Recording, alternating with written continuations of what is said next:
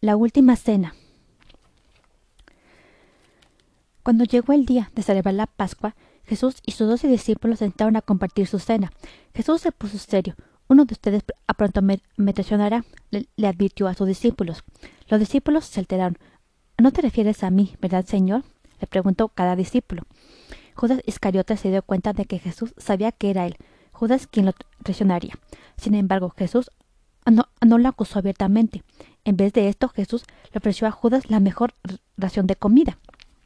Jesús estaba triste. Amaba a todos sus discípulos, hasta a Judas, quien, quien pronto le, le, daría la espalda. Jesús levantó una hogaza de pan y le pidió a Dios que la bendijera. Le dio a cada hombre un trozo, diciendo Coman de este pan, es mi cuerpo entregado por ustedes. Después Jesús levantó su copa de vino. Beban esto, dijo, en mi memoria. Pensativos los discípulos comieron y bebieron. Los discípulos no entendían lo que Jesús les quería decir, pero vieron que era algo muy grave. Después de la cena, Jesús llevó a, los, discípulos a un, huerto llamado Getsemani. Por favor, esperen aquí mientras hablo con mi padre, dijo Jesús. Jesús encontró un sitio callado y se arrodilló. Querido Dios, rezó, no quiero sufrir. Ayúdame a ser valiente para que se haga tu voluntad.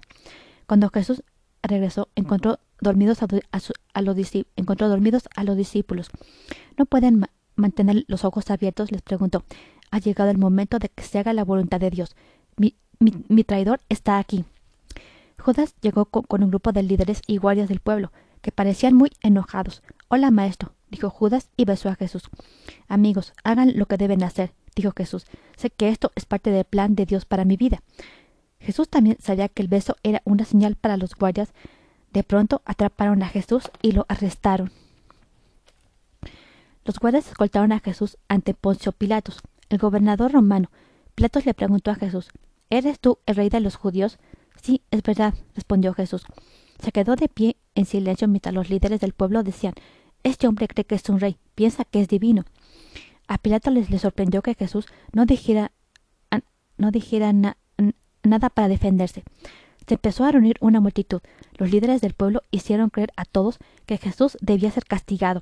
Pronto todos gritaban Crucifíquenlo. ¿Por qué? preguntó Pilatos. No ha hecho nada malo. Pilatos se puso muy nervioso. Veía que cada, veía cada vez había más, más gente y que todos se enfurecían más. Sintió que no tenía alternativa. Finalmente dijo Este hombre es inocente. Si quieren crucificarlo, debe ser su, debe ser su responsabilidad, no la mía. Ordenó que los soldados romanos se, llevaran a Jesús y lo crucificaran. Los soldados le pusieron a Jesús una corona de espinas en la cabeza, antes de llevárselo para crucificarlo. Mientras caminaban, Jesús cargó una pesada cruz hasta que llegaron al, al Golgota, una alta colina. Allí los guardias clavaron a Jesús en la cruz. Sobre su cabeza colocaron un letrero que decía Jesús, rey, de los judíos. Había un criminal colgado de una cruz a la izquierda de Jesús y otro a su derecha. Mientras Jesús estaba colgado en la cruz, la gente se acercaba a gritarle Si eres el Hijo de Dios, sálvate a ti mismo. Hasta los sacerdotes se burlaban gritando Miren ahora al rey. A lo lejos, muchos de los amigos de Jesús observaban con el corazón destrozado, incluyendo a María Magdalena. A mediodía la oscuridad cubrió la tierra. A las tres en punto, Jesús gritó con una, con una fuerte voz Dios mío, ¿por qué me has abandonado? Cuando Jesús volvió a mirar, murió en la cruz. Cuando Jesús volvió a gritar, murió en la cruz. De pronto la tierra comenzó a temblar las rocas se partieron en dos. A los guardias romanos les asustó el terremoto. Uno dijo, en verdad, este era el Hijo de Dios. José de Arimatea, un hombre rico que amaba a Jesús, se entristeció por la muerte de su amigo. Fue con, fue con Poncio Pilatos y le preguntó, Señor, ¿puedo llevarme el cuerpo de Jesús para darle una sepultura apropiada? Pilatos aceptó. José regresó a Golgota y envolvió con cuidado el cuerpo de Jesús con un lienzo de lino. María Magdalena se sentó cerca, mirando con tristeza. José cargó a Jesús hasta una tumba cavada en la roca, en el costado de una colina. María Magdalena y José colocaron suavemente a Jesús en la tumba y se despidieron. Cuando salieron, José y su amigo a Nicodemo empujaron una enorme roca hasta la, eh, la entrada de, la tumba para, proteger el cuerpo de Jesús. Ahora Jesús podría descansar en paz. Jesús vive.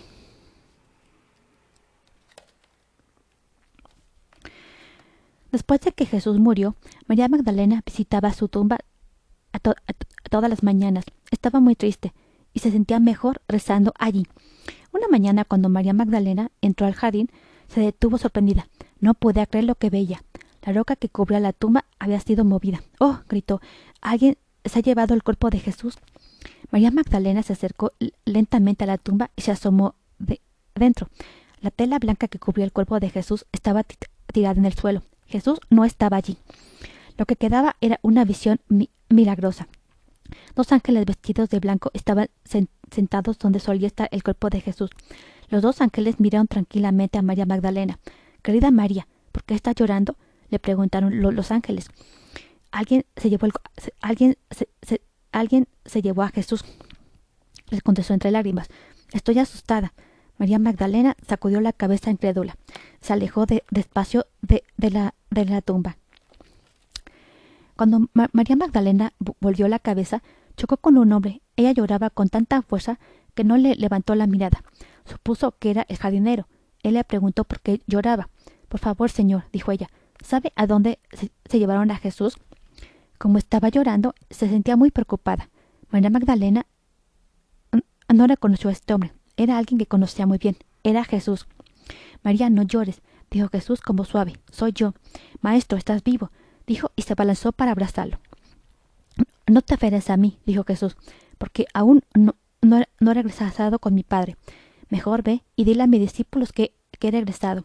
Diles que los veré antes de regresar con mi Padre. María Magdalena hizo lo que Jesús le dijo. Se apresuró a buscar a los discípulos de Jesús y les contó lo que había sucedido. Esa noche los discípulos fueron a pescar junto al mar de Galilea. Habían escuchado con atención lo que María les dijo. Los discípulos extrañaban a Jesús y estaban ansiosos por verlo. Se preguntaban cuándo se les aparecería Jesús. No le dijo a María Magdalena cuándo, comentó Simón Pep, Simón Simón a, Pedro. Solo dijo que, regresaría con nosotros.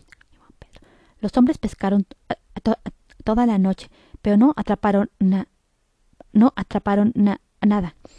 En la mañana un hombre les, gritó desde la playa a lo lejos. Amigos, le dijo, el hombre, sus redes están vacías. ¿Por qué no, ¿por qué no han pescado nada? No, sabemos, les, gritaron los discípulos al extraño. Como el hombre estaba muy lejos, no alcanzaban a ver que era Jesús. Lancen su red por el otro lado de, la barca, les gritó Jesús. Creo que ahí encontrarán peces. Simón, Los discípulos hicieron lo que el hombre les, les sugirió. Cuando intentaron jalar la red, era, demasiado pesada para sacarla. La red estaba llena de peces. Es un milagro, gritaron. Entonces todos los discípulos miraron de nuevo a la distante playa. Sabían que, solo un hombre podía realizar un, milagro como ese. Es Jesús, gritó Simón, Simón, Simón a, Pedro. Ha regresado, con nosotros.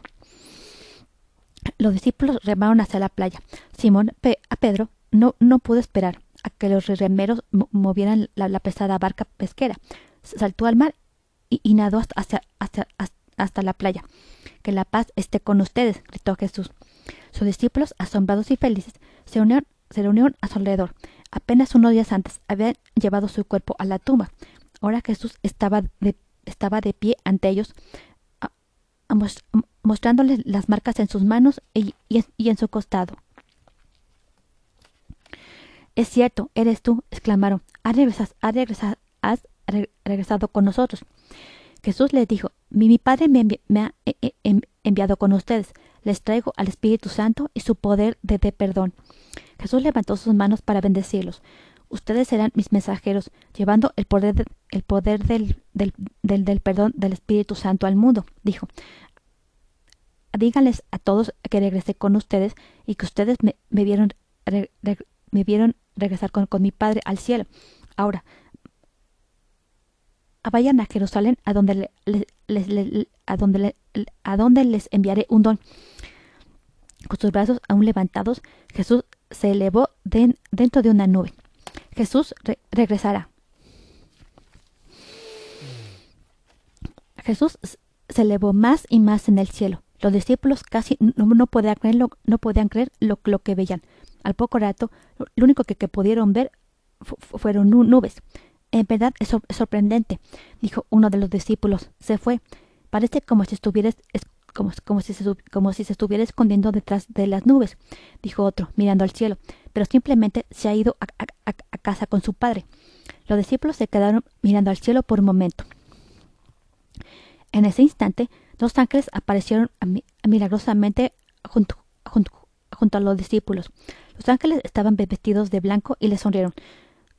Ah, ¿Por, qué están aquí? ¿Por qué están aquí mirando al cielo? preguntaron los, ángeles. Los discípulos les explicaron lo, que habían visto. Les contaron a los ángeles el hermoso milagro que habían sido afortunados de presenciar. Realmente, es realmente un milagro, dijeron los ángeles, como Jesús les, les explicó, pero ahora Él ha vuelto al cielo, pero un día regresará.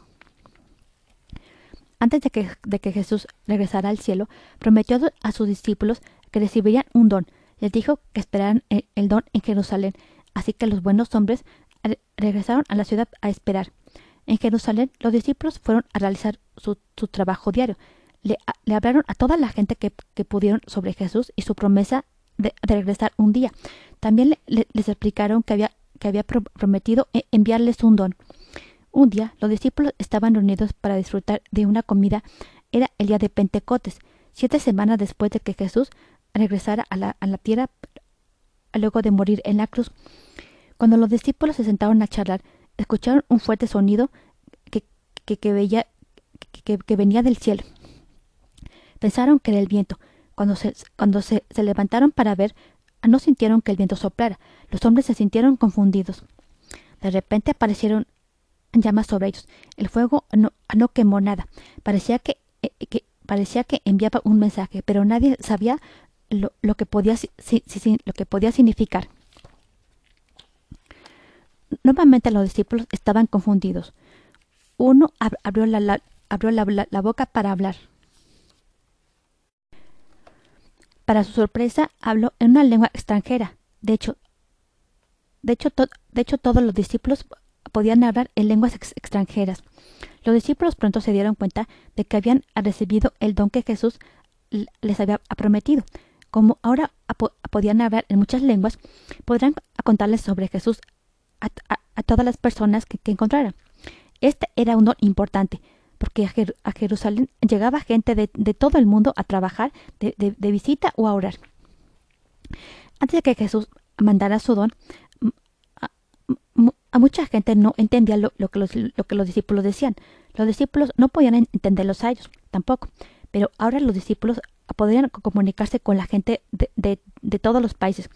También podrían entender las preguntas de todos. El alegró, alegró mucho a los discípulos.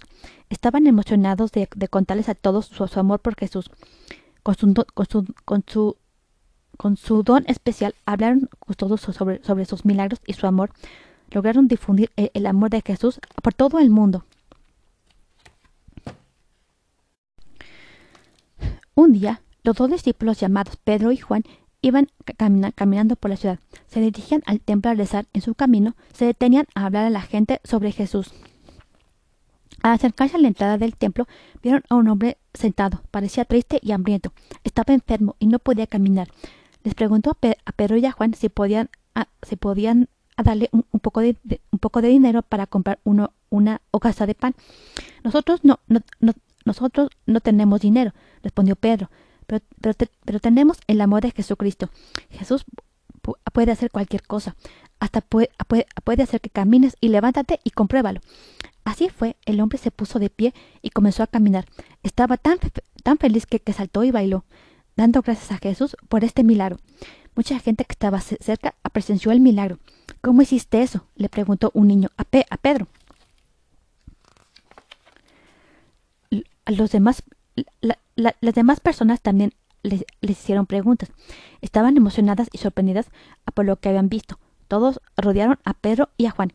¿Cómo sucedió esto? le preguntó la gente. ¿Cómo, cómo pueden hacer que un hombre inválido camine? Nosotros no, no, no hicimos que este hombre caminara, contestó Pedro. Jesús lo hizo. Jesús es el Hijo de Dios. Él puede hacer cualquier cosa. Al hacer caminar a este hombre, Jesús nos recuerda lo, mucho que nos ama. Mientras Pedro hablaba con la gente, muchos niños se reunieron a su alrededor. Pedro reconoció que Jesús amaba a los niños más que a nadie. Por favor, Señor, no, ¿nos puede contar más ¿Nos puede contar más sobre Jesús? Le, pidió un niño. Pedro sonrió y levantó al niño en sus brazos. Después les, pidió a todos los niños que se acercaran a él. Lo, rodearon muchos niños y Pedro le habló a cada uno de ellos en la lengua que, en la lengua que, podían entender. Jesús ama a, toda la gente, especialmente a los niños, dijo Pedro. Jesús nos, Jesús nos observa a todos. Ustedes, ustedes, ustedes, ustedes pueden hablar, hablar con Jesús cuando quieran. Pero ¿cómo? preguntó la niña. ¿Cómo podemos hablar con Jesús? todo lo que tienen que hacer es, orar, dijo Pedro sonriendo. Pedro les, enseñó a rezar a los niños. Y recuerden, dijo Pedro, Jesús siempre escucha, Jesús siempre escucha a, nuestras oraciones. Fin. Acabas de, acabas de escuchar historias de la Biblia, relatos de, relatos de cinco minutos.